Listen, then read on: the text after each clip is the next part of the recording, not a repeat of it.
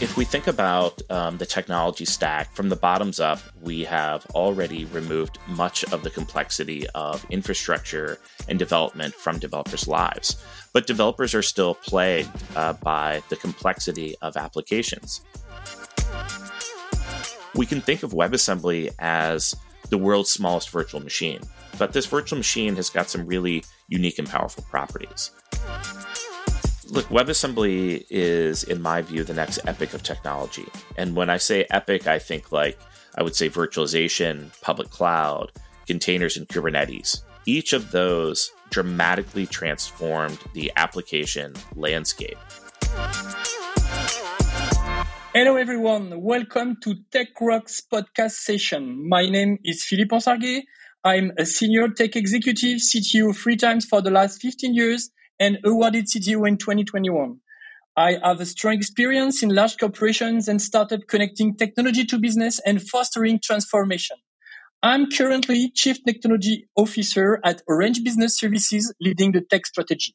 I'm also employed in tech startups as an advisor for several investment funds and board advisor for startups in tech. Finally, I'm a proud member of Tech Rocks, joining an incredible team committed to make technology shine across peers. Today, I'm glad and really excited to host a chat with Liam Randall.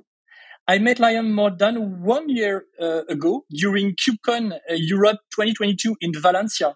And he's the one who made my head spin the most with his WebAssembly journey. And we kept the connection.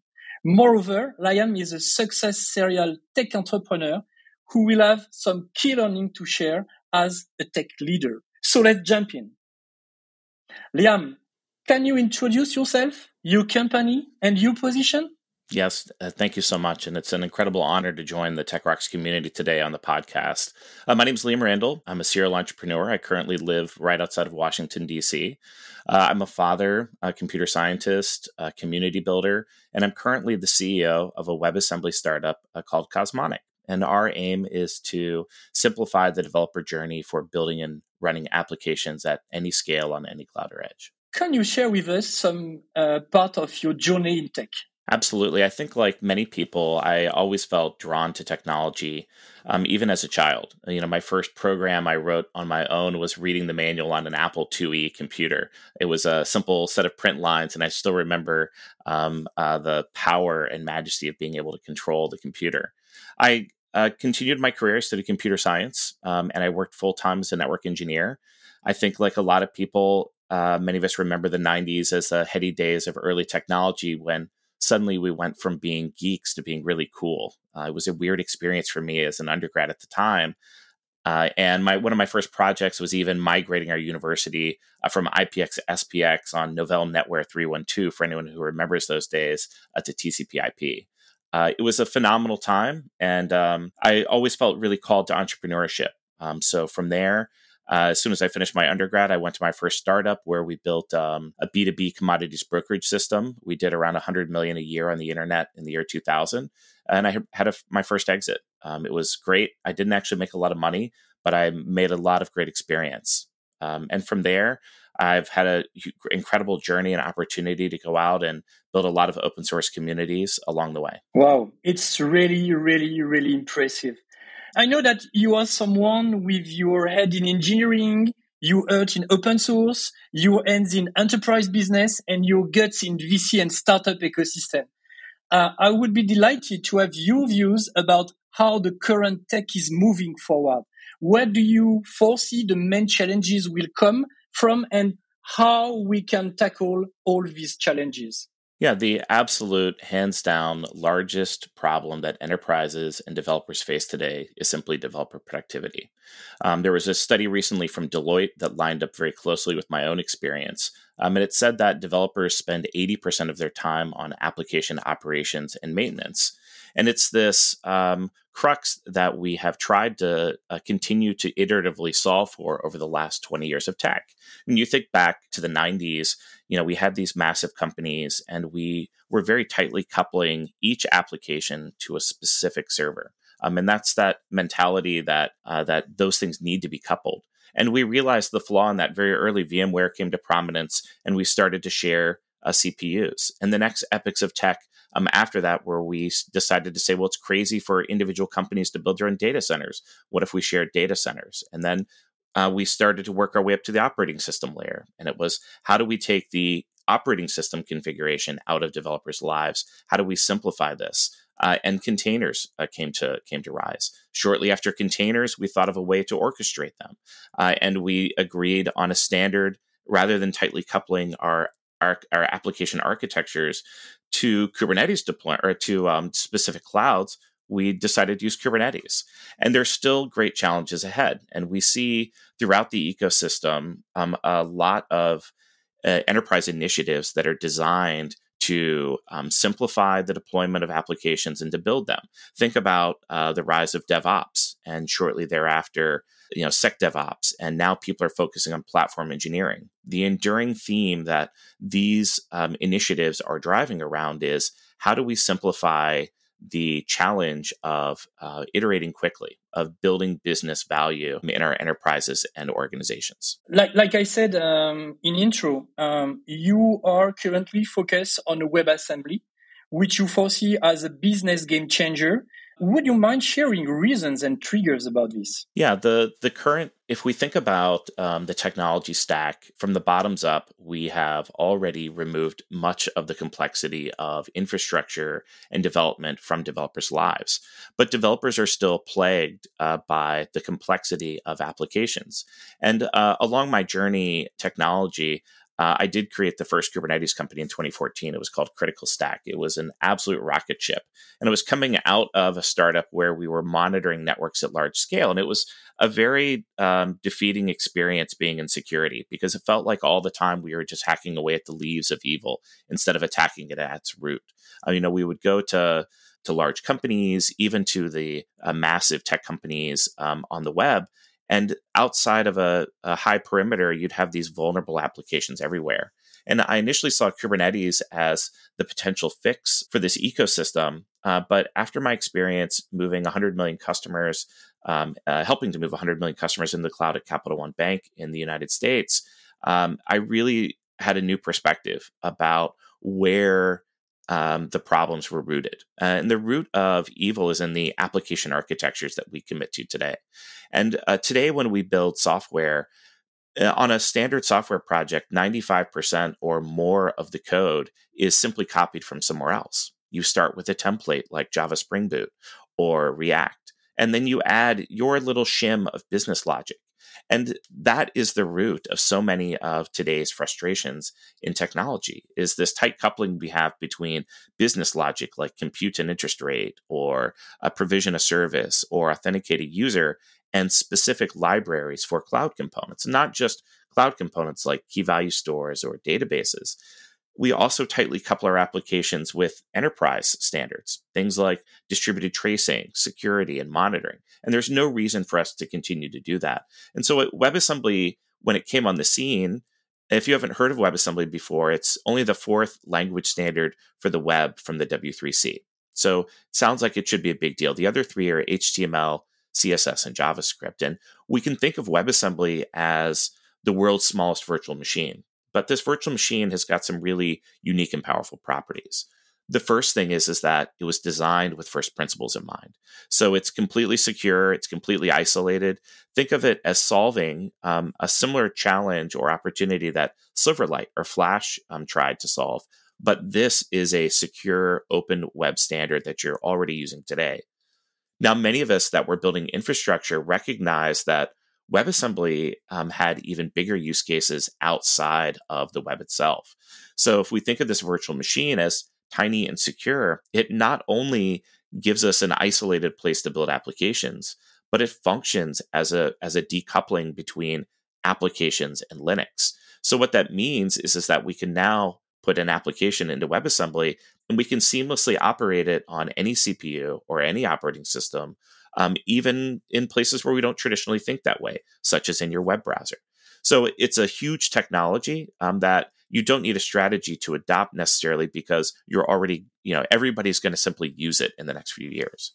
But when, when we are talking about WebAssembly from a technology standpoint, I think that there should be something around the framework, around the runtime, around the platform. So basically, uh, what are the components of uh, the WASM side? Yeah, that's a great point. Um, I think, like a lot of technologies, WebAssembly um, will look very similar to what we've seen happen in HTML, uh, for example. Um, and that's a pretty basic analogy, but let's see if you can stay with me on this. If you were to build a new enterprise application or a new website, you would not likely start from scratch with a blank notepad and HTML.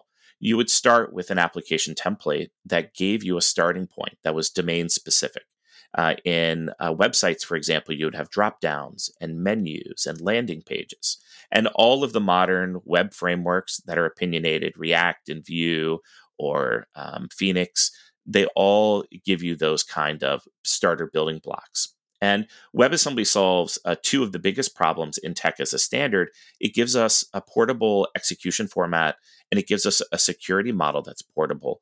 And if we use the right frameworks uh, that to leverage WebAssembly, like Wasm Cloud is the one that I've been working on uh, based on my experience for the last few years, we can then simplify um, further applications into building blocks and components. So the the key pieces of a WebAssembly application become, you know, the WebAssembly standard and engine itself, um, some source code languages, WebAssembly's polyglot, so you can start with you know, many different languages um, like Rust or C or C++ or TinyGo and build your applications.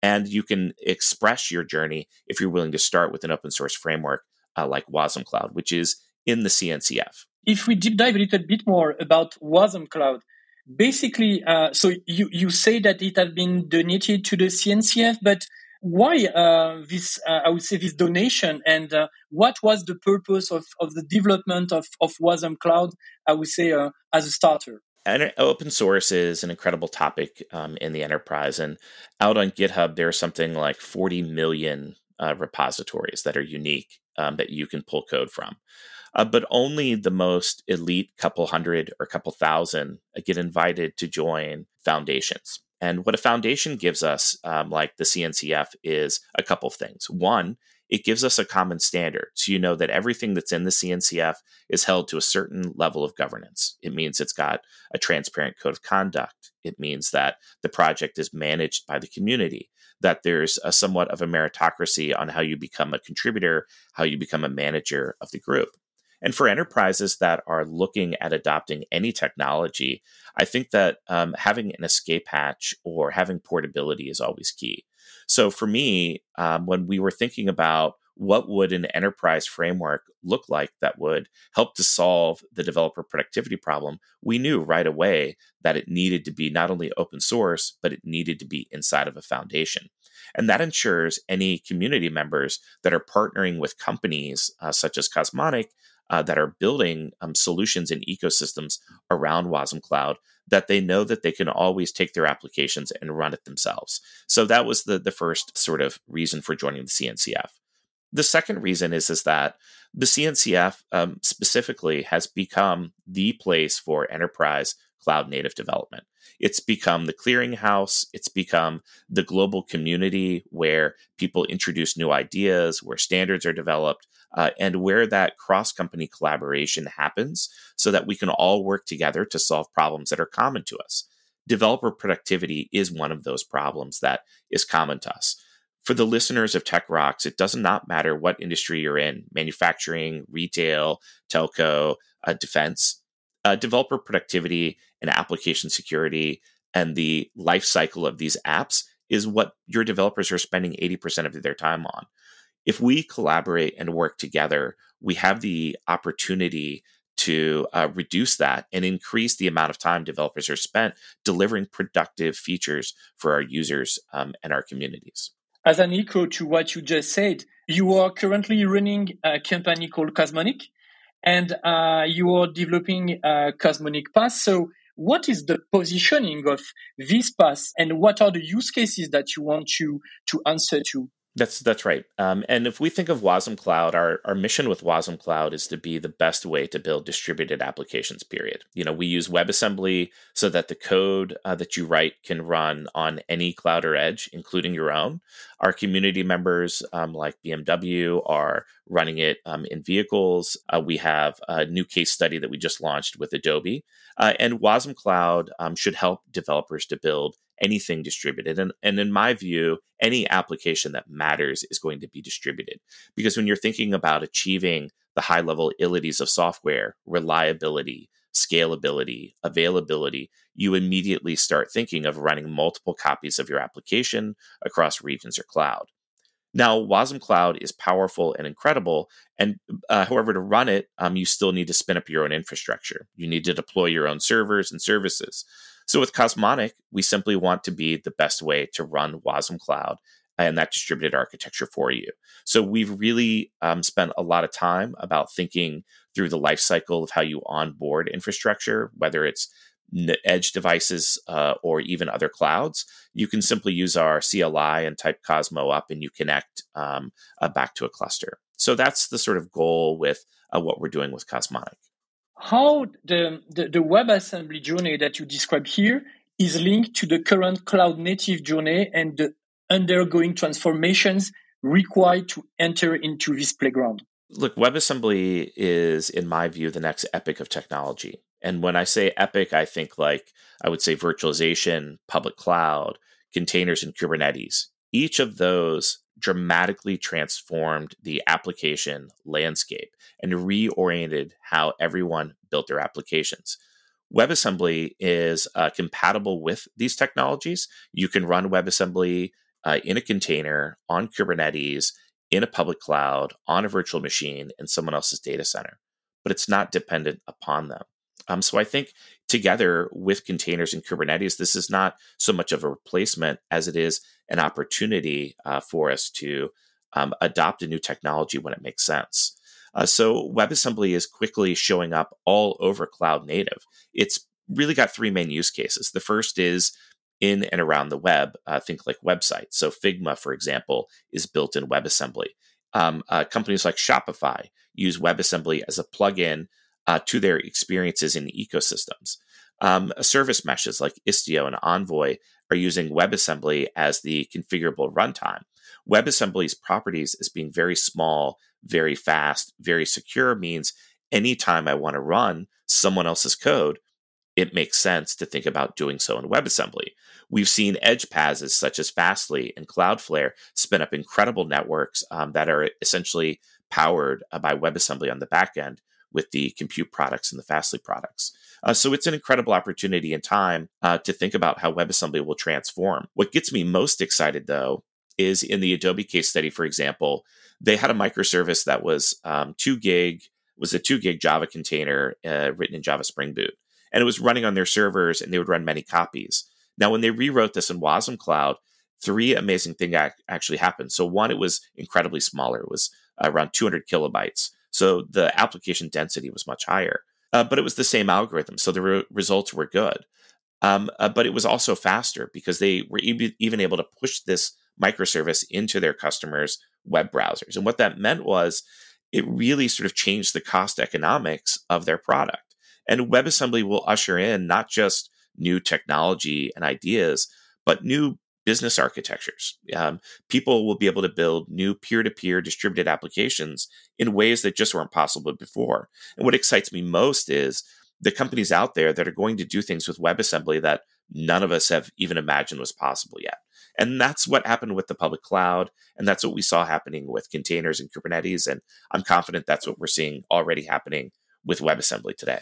I think that with all the information that you shared here, Liam, I think that uh, people of the audience of this podcast are about to understand uh, WebAssembly basically is one of the hottest topic of 2023. So what are the, the coming uh, events that you will cover advocating for what WASM can bring to the business? Uh, sure. There's um, there are three community events that are on the schedule for this year. Um, there's uh, WASM.io uh, in Barcelona in March. Um, that's put on by the same uh, group that puts on the Spring IO series. Um, so we'll be there uh, uh, in spades. Um, after that, uh, at KubeCon, I'm the chair of Cloud Native WebAssembly Day, which has been, I think, um, one of the larger events that really highlights all the amazing thing that's going on in WebAssembly.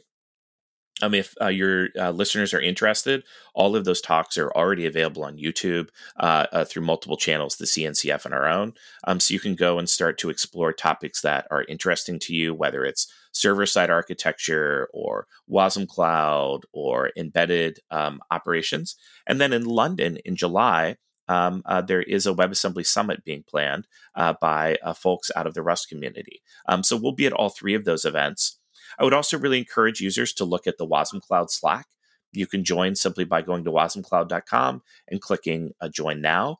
Uh, there is a WebAssembly Discord if you um, are interested in uh, networking with the community there. And there's also a Cosmonic Discord. So the communities are all very helpful, they're all very collaborative, and they really are being built in a way to embody all of the best things that open source brings to communities.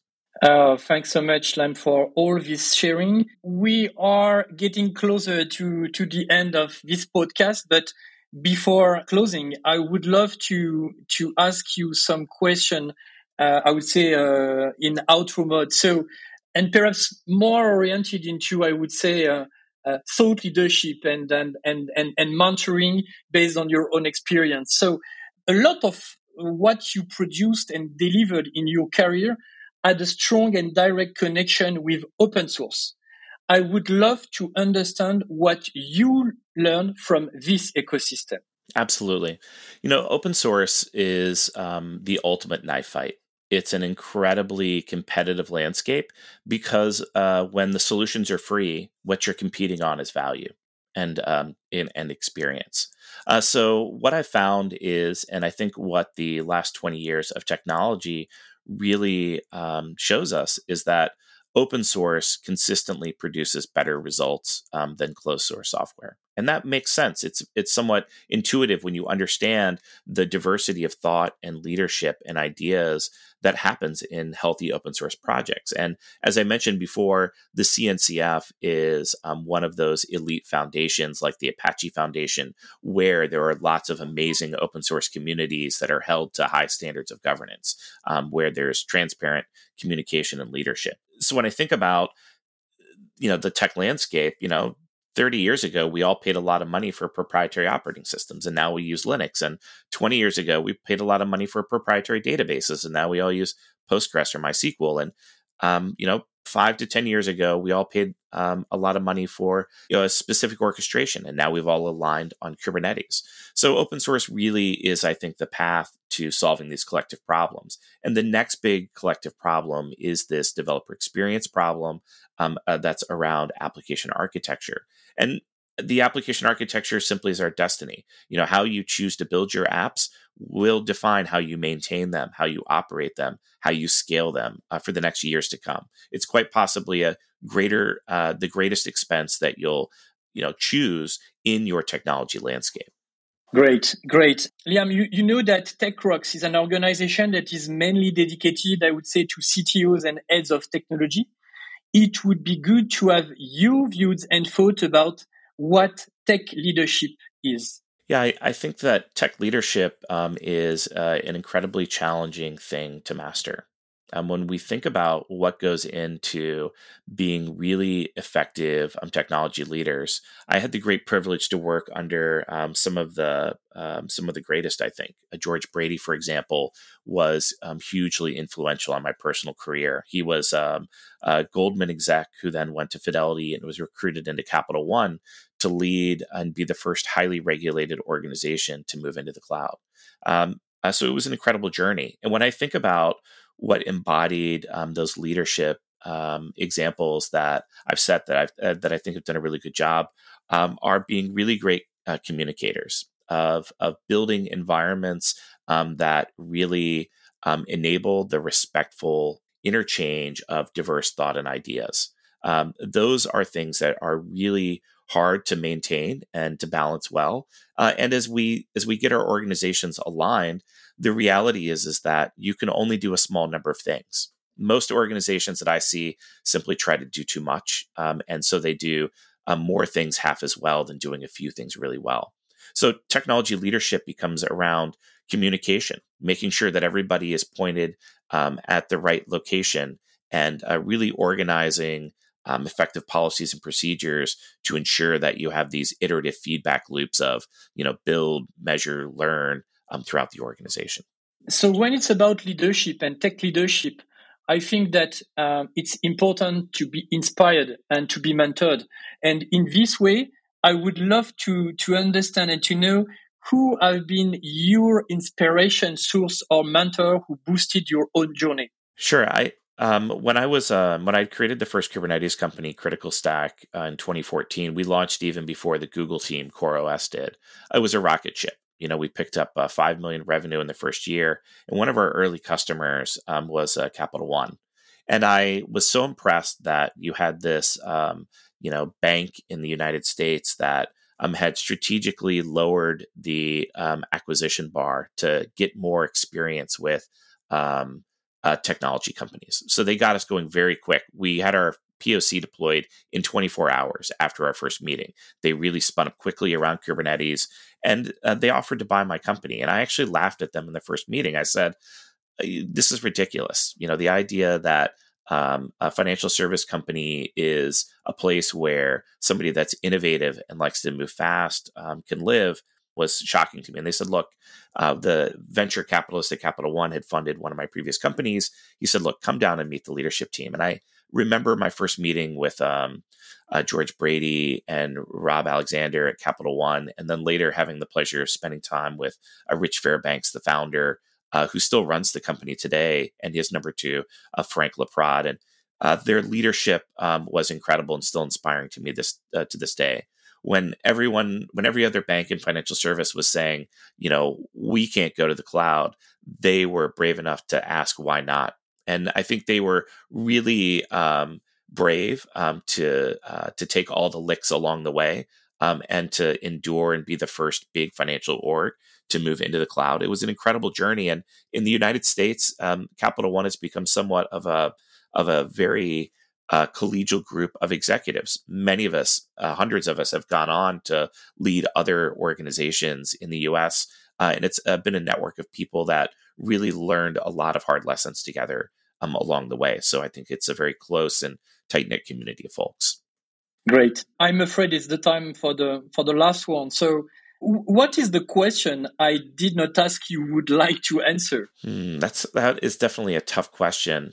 I think um, I think when we're thinking about this community, this question that I think would be most interesting would be around um, the real open source strategies um, in the companies. Um, people uh, sometimes still push back on open source. And um, it's something that I really can't understand. I think many of the most progressive leaders have recognized that they need to be open source first companies, uh, which is exactly how the biggest companies in the world uh, right now, whether it's Amazon or Tesla or Facebook or even financial services, are all in on open source. And I think as CTOs in diverse industries, some of whom are very highly regulated, it can sound challenging to say that we're going to actively engage with the community, not just uh, consume open source, but share our concerns, share our ideas, share our problems um, with the community is something that's very hard to do, uh, but it puts you in a position to shape the development of, of these technology and these standards. So I, I, think that would be the discussion that would be incredibly interesting for this community to have is, is um, where are you on your open source journey? uh, and how do you uh, look at that more progressively? Thanks so much. It was uh, very good to have you, Liam. Uh, thank you for your sharing. It has been a truly inspiring moment. And honestly, I can't wait to see the future uh, next milestones in your amazing journey. Do you want to share last word with us? Uh, thank you so much, uh, not only to you, but the entire TechRocks team uh, for putting this on, as well as the community of listeners that are out there. Uh, feel free to follow me on uh, Twitter uh, at Hectaman or to reach out on LinkedIn um, or any of the other popular social media. I really love collaborating with people from any background, and I look forward to the opportunity to meet some of the folks in the TechRocks community. Thank you.